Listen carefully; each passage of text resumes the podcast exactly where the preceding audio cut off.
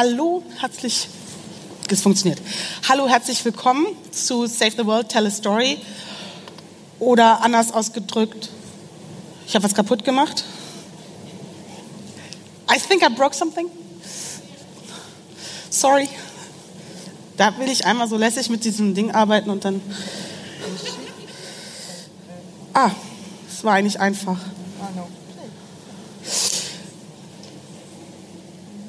Oder anders ausgedrückt, wie wir die äh, Deutungshoheit im Internet zurückgewinnen und die Welt retten können. Ein kleineres Thema ist mir dieses Jahr nicht eingefallen.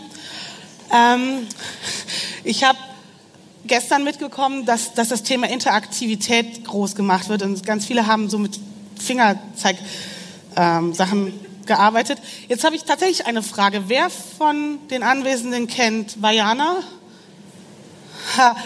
Okay. Sebastian, der Champagner geht an dich, es kennt keiner äh, oder nur ein paar wenige. Ja, aber nicht die Mehrheit. Ich hab, war der Meinung, es kennen alle.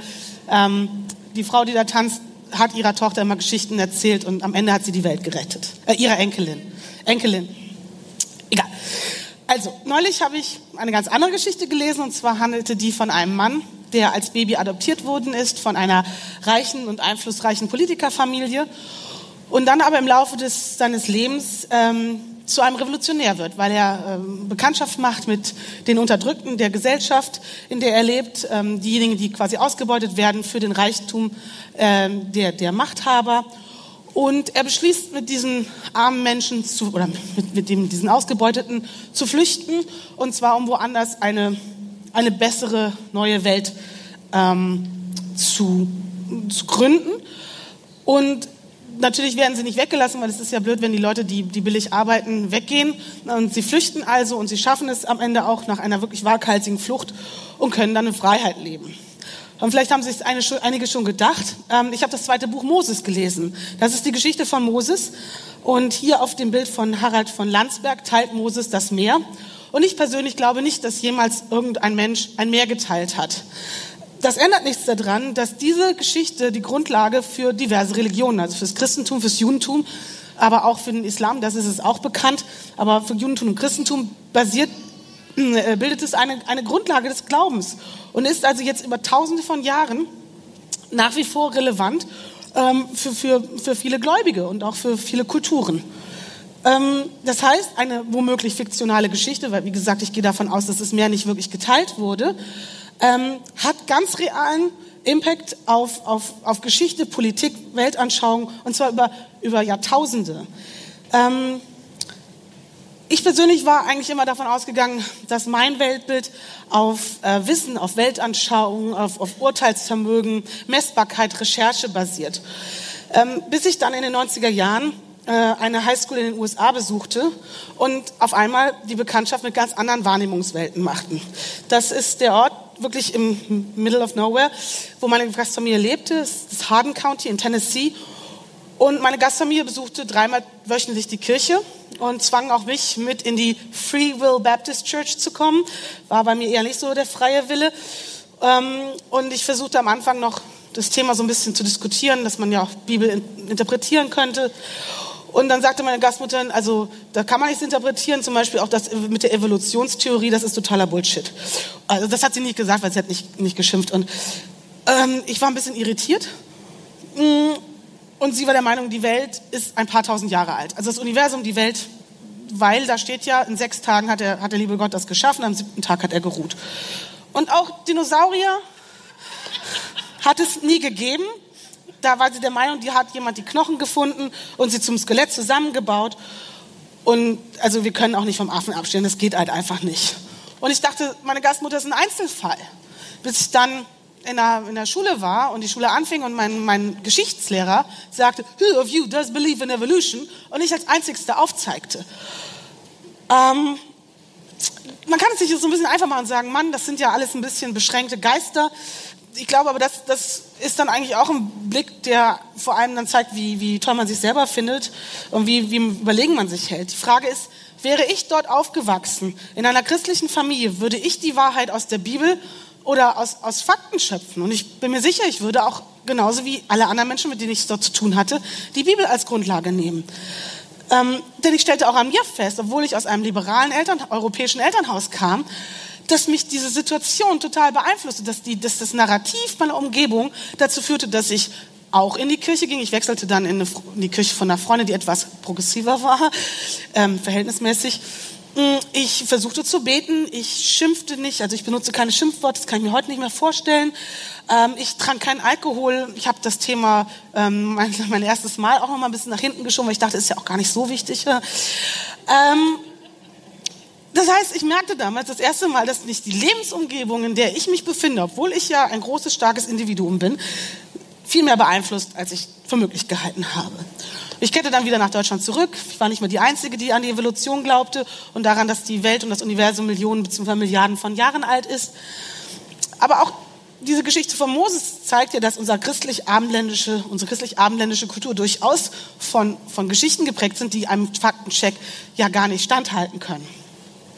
Das heißt, wann wurde in der europäischen Kultur denn überhaupt Fakten, Logik, Beweise oder Nachweise relevant? Und im 16. und 17. Jahrhundert waren naturwissenschaftliche Fakten auch eher noch ein Verbrechen. Ich, zwei Jahre nachdem ich also in den USA war, lebte ich einige Häuser entfernt von diesem Haus. Das ist, liegt in Acetri bei Florenz und dort hat Galileo Galilei, also vor mir, ähm, gelebt, äh, weil er aufgrund eines Inquisitionsverfahrens zum Hausarrest verurteilt wurde. Ähm, was hatte er gemacht? Er hatte das geozentrische Weltbild in Frage gestellt. Also anders als häufig geglaubt wird, war es durchaus schon auch im Mittelalter Lehrmeinung, dass die Erde eine Kugel ist, aber quasi ähm, die Erde und alles ist drumherum, das Universum, die Sterne und so weiter. Die Erde ist das Zentrum. Und Galileo Galileo hat dann also die Schriften von Kopernikus sich angeguckt und hat gesagt, und hat ein bisschen weiter geforscht, nee, ich glaube, die Erde dreht sich um sich selbst und dann um um die Sonne und es scheint alles noch ein bisschen anders zu sein. Und das fand natürlich der Klerus nicht gut, weil sie Sorge hatten, dass durch diesen nicht äh, geozentrischen Weltblick ähm, die Allmacht Gottes relativiert würde. Ähm, das heißt, eine Änderung des Narrativs hätte konkret mit dem Machtverlust des Klerus einhergehen können. Und wie wir sehen, durch das Hausarrest musste also Galileo Galilei seiner, seiner, seiner Forschung ab, also abrede. Er musste sagen, das glaube ich jetzt alles nicht mehr. Und es gewann, also zum Zwecke des Machterhalts, Fak ähm, die Geschichten oder die Bibel noch über Fakten und Beobachtungen und Beweise.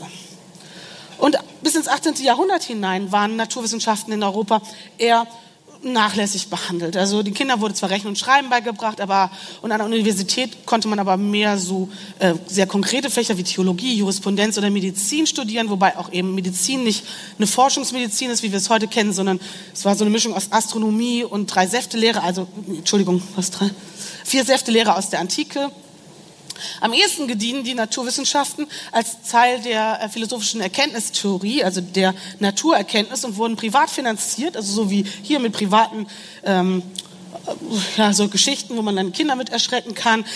Ähm, und erst mit der Industrialisierung wurde das, wurde, wurden Naturwissenschaften immer relevanter. Das heißt, langsam entwickelte sich das, was wir heute als Forschung verstehen.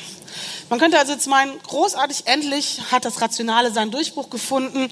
Ähm, wir können Rätsel lösen, wir wissen endlich, wer wir sind, woher wir kommen. Naja, und dann, dann stellt sich auf einmal heraus, dass wir noch nicht mehr sagen können, ob, ein Licht, ob Licht nur eine Welle oder ein Teilchen ist.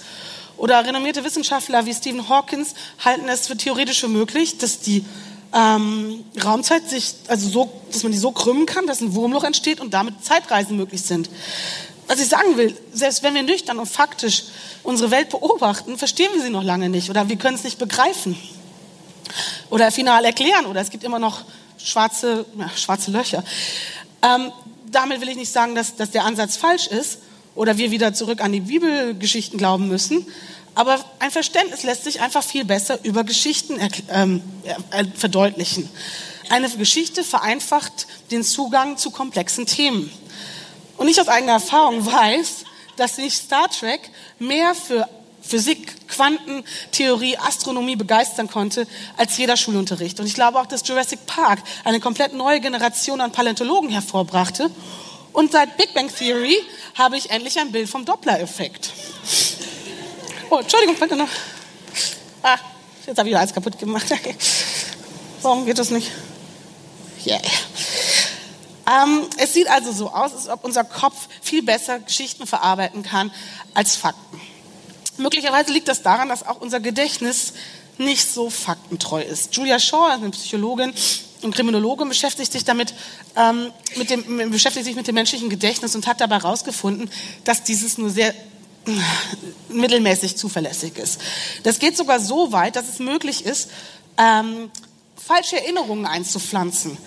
Ähm, und zwar geschieht das, indem man jemanden eine Geschichte immer wieder wiederholt und zwar detailreich erklärt und irgendwann das Gegenüber nicht mehr in der Lage ist, die fiktive, detailreich erzählte Geschichte und die eigene reale Erlebniswelt ähm, zu unterscheiden. Das kann dazu sogar führen, dass Menschen, die ein Verbrechen gar nicht begangen haben, dieses aber gestehen. Oder dass sie an das Bowling Green Massaker glauben. Ähm, unser Gehirn neigt also ganz offenbar dazu, äh, Geschichten besonders gut aufzunehmen und sie und auch nicht zwischen Realität und Fiktion so gut unterscheiden zu können. Wenn wir also häufig heute jetzt zum Zeitalter der Fake News hören oder sprechen, dann ist es eigentlich eher so, dass wir nie wirklich dieses Zeitalter verlassen haben. Das heißt jetzt auch nicht, dass wir Fakten oder Beweise ignorieren sollten. Wir müssen uns nur immer wieder bewusst machen, wie wenig unsere äh, Wahrnehmung auf Fakten basiert. Hm, die Konsequenz daraus könnte mannigfaltig sein. Und ähm, vor allem in, habe ich das Gefühl, dass das Bombardement an, an Absurditäten und gefährlichen Parallelwelten derzeit zugenommen hat. Und da habe ich mir die Frage gestellt, wieso? Wieso sind diese gefühlten Realitäten, diese gefühlten Wahrheiten auf einmal so, so stark, so deutlich? Warum treten die so hervor wie in den Jahren zuvor? Zumindest in meiner Wahrnehmung nicht. Und ich fürchte, dass die Digitalisierung hieran nicht ganz unbeteiligt ist. Und vor allem die, die Möglichkeit der digitalen Vernetzung. Also ich bin ein großer Fan der digitalen Vernetzung. Ich, ich finde es großartig, dass so viele Informationen verfügbar sind, ähm, dass, dass ein, ein so massiver Input besteht, dass man sich austauschen kann. Aber diese Vernetzung macht eben auch vieles sichtbarer, und zwar im Guten wie im Bösen. Ich ging naiverweise jahrelang davon aus, dass der Wertekonsens von mir sich auch im Internet widerspiegelt, aber das ist natürlich Blödsinn. Ähm, wir können genauso eine Anleitung zum Bombenbau finden wie ein glutenfreies Backrezept. Das ändert nichts daran, dass ich trotzdem in den letzten Monaten wirklich sehr schockiert war oder auch manchmal etwas apathisch ähm, über darüber, was, was für ein Monster die Ausgrenzung und der Hass im Netz geworden sind und welchen Einfluss sie auf die konkrete, reale Politik nehmen konnten. Und dafür gibt es vielleicht eine, eine Erklärung, denn ähm, also wie ich ja schon darstellte, man kann ja auf ganz viele Informationen zugreifen. Das heißt, wir kriegen auch alle Krisen dieser Welt ganz unmittelbar mit, in Bild und Ton. Also wir leben quasi, wir erleben das Elend der Welt in einem Live-Ticker. Und dabei leben wir zeitgleich in den sichersten Zeiten der Menschheitsgeschichte oder wahrscheinlich einer der sichersten Zeiten. Und wir fürchten uns trotzdem die ganze Zeit vor Terror, vor Krankheiten, vor Krieg, vor Fremden. Wir sind medial dauerhaft der Möglichkeit des Todes ausgesetzt und äh, ähm, entwickeln dadurch eine Art Dauerfurcht. Und 1998 hat Tom Pyszczynski ein, ein Experiment gemacht, in dem er feststellte, dass Menschen viel aggressiver auf Menschen mit anderen Meinungen reagieren, wenn sie sozusagen im Rahmen der Diskussion an ihre Sterblichkeit erinnert werden. Und diesen Mechanismus, diesen Mechanismus machen sich ganz viele, vor allem im rechtspopulistische Kreise zunutze und, und nähren dauerhaft diese Furcht und damit gewinnen sie Zustimmung und den politischen Diskurs. Das heißt, wie können wir nun die Deutungshoheit zurückgewinnen? Welche Möglichkeiten gibt es, Menschen, die sich fürchten, von Hass und Angst abzuhalten, äh, Angst, Aggressivität abzuhalten? Und da hat auch Tim Fischitzky ein weitere, also der hat das Experiment so ein bisschen weiter fortgesetzt und hat festgestellt, wenn Menschen also aufgrund der Sterblichkeit aggressiver reagieren, dann kann man sozusagen, gibt es eine Art Heilung. Und zwar, wenn man sie gleichzeitig, oder der, der Effekt kann, kann ins Gegenteil verkehrt werden, wenn man sie gleichzeitig an ihr Mitgefühl, an ihre Barmherzigkeit und, oder ähnliche Werte erinnert. Und ich glaube, darin liegt der Schlüssel für den Umgang mit dieser genährten Angst. Brandon Stanton hat 2010 ein kleines Projekt begonnen. Er wollte 10.000 New Yorker auf der Straße fotografieren. Im Laufe der Zeit hat er dann die, die, zu den Fotos die, die Gespräche hinzugefügt als kleine Texte und das dann in allen möglichen Social-Media-Plattformen äh, gepostet. Ähm, Humans of New York, so hieß das oder heißt das, wurde damit zu einem riesigen Erfolg. Stanton reist jetzt um die ganze Welt und fotografiert Menschen und schreibt ihre Geschichten auf. Für mich versinnbildlicht Humans of New York genau diesen neuralgischen Punkt, an dem abstrakte Gruppen, zu, die uns womöglich auch gefährlich erscheinen, zu Menschen werden. Die Furcht macht uns nicht aggressiv, wenn wir mitbekommen, dass es wenig gibt, das uns und unser Gegenüber unterscheidet, wenn wir die Person und ihre Welt kennenlernen. Ich glaube, jedes einzelne Foto von Humans of New York kann mehr Mitgefühl, kann mehr Empathie für andere Menschen wecken, als alle Sendungen hart, aber fair zusammen. Danke. Und ähnlich verhält es sich mit dem Buch und der Serie Orange is the New Black. Da hat Piper Kerman hat das Buch Orange is the New Black geschrieben, ähm, in dem sie berichtet über ihre 13-monatige Haft wegen Geld- und Drogenschmuggels. Und Genji Cohen hat es dann äh, produziert als eine Serie, die ich sehr, sehr liebe. Und auch hier stehen die Geschichten der Insassen und ihre Schicksale im Vordergrund. Buch und Film führten tatsächlich dazu, dass die Haftbedingungen in den USA zu einem öffentlichen Thema wurden. 2015 ähm, besuchte Barack Obama sogar ein staatliches Gefängnis. Und es wurden mehr über Reformen im Strafvollzug nachgedacht. Die Fakten über ein desolates und ungerechtes Strafsystem, Gefängnissystem und, und, und äh, Bestrafungssystem in den USA waren schon viel früher bekannt. Aber erst in, mit der Geschichte bekam, diese, bekam dieser Fakt ein Gesicht und bekam eine weitreichende Resonanz und wurde wirklich Thema des öffentlichen Diskurses. Wenn persönliche Geschichten so einen Einfluss haben können, dann sollten wir damit das Internet vollschreiben. Ich kenne da von mir auch so eine gewisse Haltung, so, oh, wen interessiert schon, was ich erzähle? Oder ist es nicht auch ein bisschen narzisstisch, wenn ich mich und meine Geschichte so hervorhebe? Aber ich glaube wirklich, dass unsere Geschichten, unsere Utopien und unsere Visionen wichtig sind wir, wir brauchen Vorbilder und wir können nicht immer nur TED Talks angucken, wir, sind, wir müssen auch selber so ein bisschen inspirierend sein. Und unsere digitale Welt legt uns dieses Werkzeug quasi dazu vor die Füße. Wenn wir dem, dem Wahn und dem Hass etwas entgegensetzen müssen, oder wollen, wir müssen es auch, dann müssen wir uns in unserer Menschlichkeit zeigen. Wir müssen uns quasi offenbaren und wir müssen präsent sein. Ähm, ich bin hier zum Beispiel nicht für Geschichten, aber für die Bedeutung von Präsenz. Im Dezember 2016, also wurde jetzt ja auch auf der Republika sehr gefeatured, hm, zu Recht hat Hannes Lai nach einem schwedischen Vorbild hm, eine, eine Facebook-Gruppe gegründet, die mittlerweile mehr als 30.000 Mitglieder hat, die auf ähm, Beiträge und Kommentare, die nur so triefen vor Beleidigungen, Schmähungen und Hass, ähm, reagieren. Und zwar mit sachlichen und respektvollen Kommentaren. Und die Kommentaratoren supporten sich, liken einander, sind präsent und ändern dadurch die Grundstimmung unter diesen Texten oder in diesen Texten.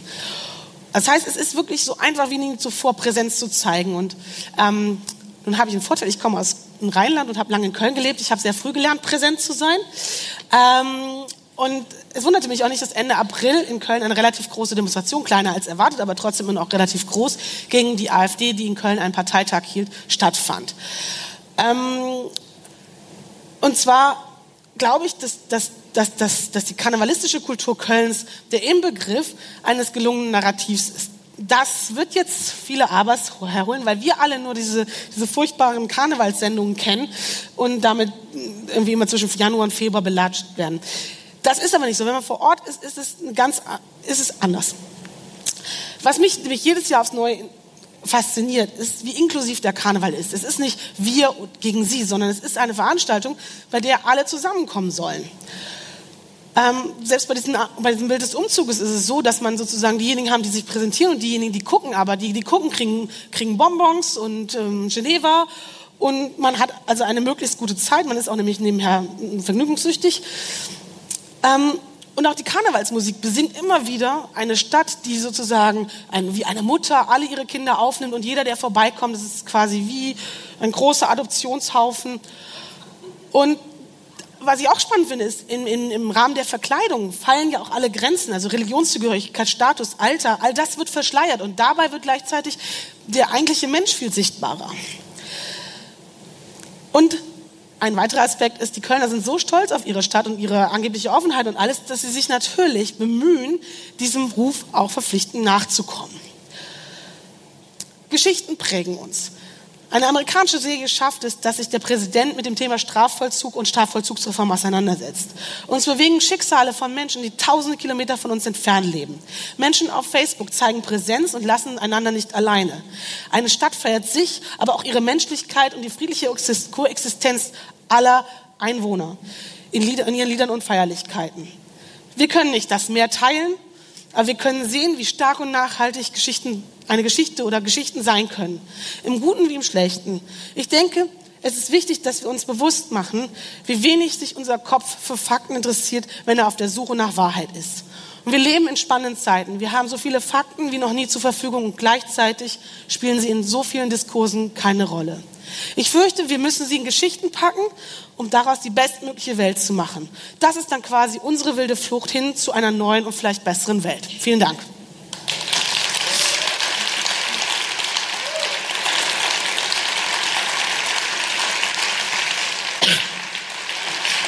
Jetzt habe ich so schnell gesprochen, jetzt gibt es doch noch Fragen, wer möchte. Oder ja, vielen lieben Dank. Vielen lieben Dank an ähm, Chanel für den sehr aufschlussreichen Vortrag. Und jetzt haben wir natürlich auch Zeit für Fragen. Das heißt, wenn jemand von euch Fragen hat, einfach melden. Ich komme zu euch. Und ähm, ja, keine Fragen? Niemand? Irgendwas? Es tut mir leid. Keiner? Ah, da ist jemand. Okay, super. Ich weiß jetzt auch, wie das, falls jemand eine Frage hat, wie das funktioniert, ich weiß das jetzt. Okay, das ist sehr schön. Du bist eh schon am Rand. Ähm, genau, bitteschön. Hi, vielen Dank für den schönen Vortrag. Ähm, Geschichten erzählen ist ja eine Sache, aber die dann auch zu verbreiten, sodass nicht nur Leute in unserer eigenen Filterbubble äh, sie hören und verstehen. Hast du dazu einen Anreiz? Nee, das, das muss ich mir in der Tat noch überlegen. Also ich, ich finde ja, das, ich, komm, ich nähere mich dem Thema von einer anderen Seite. Ich finde diese Diskussion um die Filterbubble ein bisschen albern. Ähm, weil, weil diese Filterbubble, A, gab es die immer schon. Wir haben immer schon in bestimmten Kreisen gelebt. Das hieß dann früher Schichtkreis, was auch immer. Ähm, ich glaube aber, oder ich habe jetzt sozusagen in den Jahren, in denen ich äh, versucht habe, online präsent zu sein, immer wieder festgestellt, dass Dinge sich oft ganz, ganz anders verbreiten, als man es erwartet hat. Also ähm, ich sag nur, ich habe hab manchmal Texte geschrieben und gesagt, so geil und kein Mensch hat es interessiert und dann schreibe ich irgendwie was total Blödes und, und, und es, es geht viral. Ähm, was ich sagen will, ich glaube, Dinge verbreiten sich und man kann es äh, man kann es nicht steuern. Also ich, ich habe noch kein Instrument der Steuerung gefunden, aber es ist schon mal, wenn es schon da ist, dann hilft es. Und ähm, ich habe ich habe doch eine Antwort. Ähm, Im Zuge meiner Recherche kam ich auf eine Frau oder hatte ich einen Text gelegt über eine Frau, die auch in, in einer sehr christlichen Umgebung in Amerika aufgewachsen ist, auch sehr streng christlich und ist dann auch auf so ein, war erst homeschooled und dann ist sie in, in so ein College gegangen. Und dort wurde ihr ähm, Handmaid's Tale als Buch gegeben von Edward, ähm, als, als Beispiel, was, was der Feminismus macht und wie er sozusagen deren Religion darstellt. Also äh, das ist schon irgendwie sehr sehr pervertiert gedreichselt gewesen. Sie kam aber an dieses Buch, was sonst wahrscheinlich gar nicht in ihrem, in ihrem Kosmos gewesen wäre. Und dieses Buch hat tatsächlich dazu beigetragen, dass sie sich gelöst hat von dem allen. Also ich glaube, die Leute, ähm, die, die dafür empfänglich sind, es wird immer welche geben, die nicht empfänglich sind. Aber ich glaube, die Leute, die empfänglich sind, die bekommen das auch. Und ähm, wir müssen es einfach, erstmal müssen wir, erstmal müssen wir alles nicht platt machen, aber erstmal ordentlich eine Welle und, und einfach den, diese braune Suppe wie, wie, wie Lobo oder das braune Wasser so ein bisschen verdrängen. Also das hat Lobo gestern gesagt, um den Satz mal zu Ende zu führen.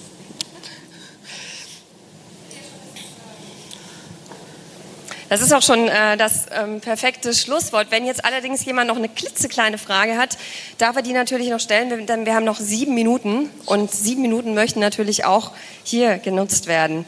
Das heißt, wenn jemand jetzt noch eine Frage hat, Ansonsten natürlich auch gerne im persönlichen Gespräch mit Journell.